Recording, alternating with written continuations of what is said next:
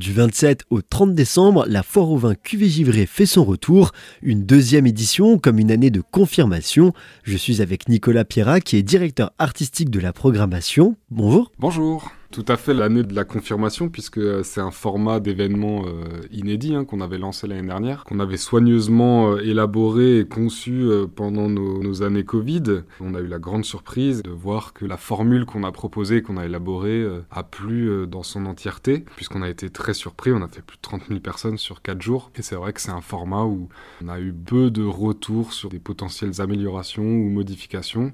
Donc globalement, on est sur le même principe d'événement sur cette nouvelle édition 2. Quatre soirs de concerts attendent les visiteurs avec un public bien différent à chaque fois. Oui, tout à fait. Alors ça, c'est vraiment l'ADN de la foire au vin déjà, je dirais, où vraiment on retrouve ça. On a un événement hybride entre un festival euh, de musique et un événement plus festif à côté. Et sur la partie festival de musique, donc, on a effectivement quatre soirées avec quatre publics bien distincts, quatre euh, esthétiques. En plus de la musique, comme le veut la tradition de la foire au vin l'été, on pourra retrouver et découvrir plusieurs stands de restauration à différents endroits. On a vraiment euh, récupéré la dimension gastronomique gastronomique avec euh, bon nombre de restaurants et de, de, food trucks, les food trucks notamment sur la partie extérieure. Et sur euh, donc la gastronomie d'un côté, on a récupéré aussi toute cette ambiance festive qu'on peut retrouver l'été sur la foire au vin, avec une ambiance plus folklorique après ski sur le hall 2, où vraiment là c'est euh, tout le monde qui chante et qui danse entre les tables.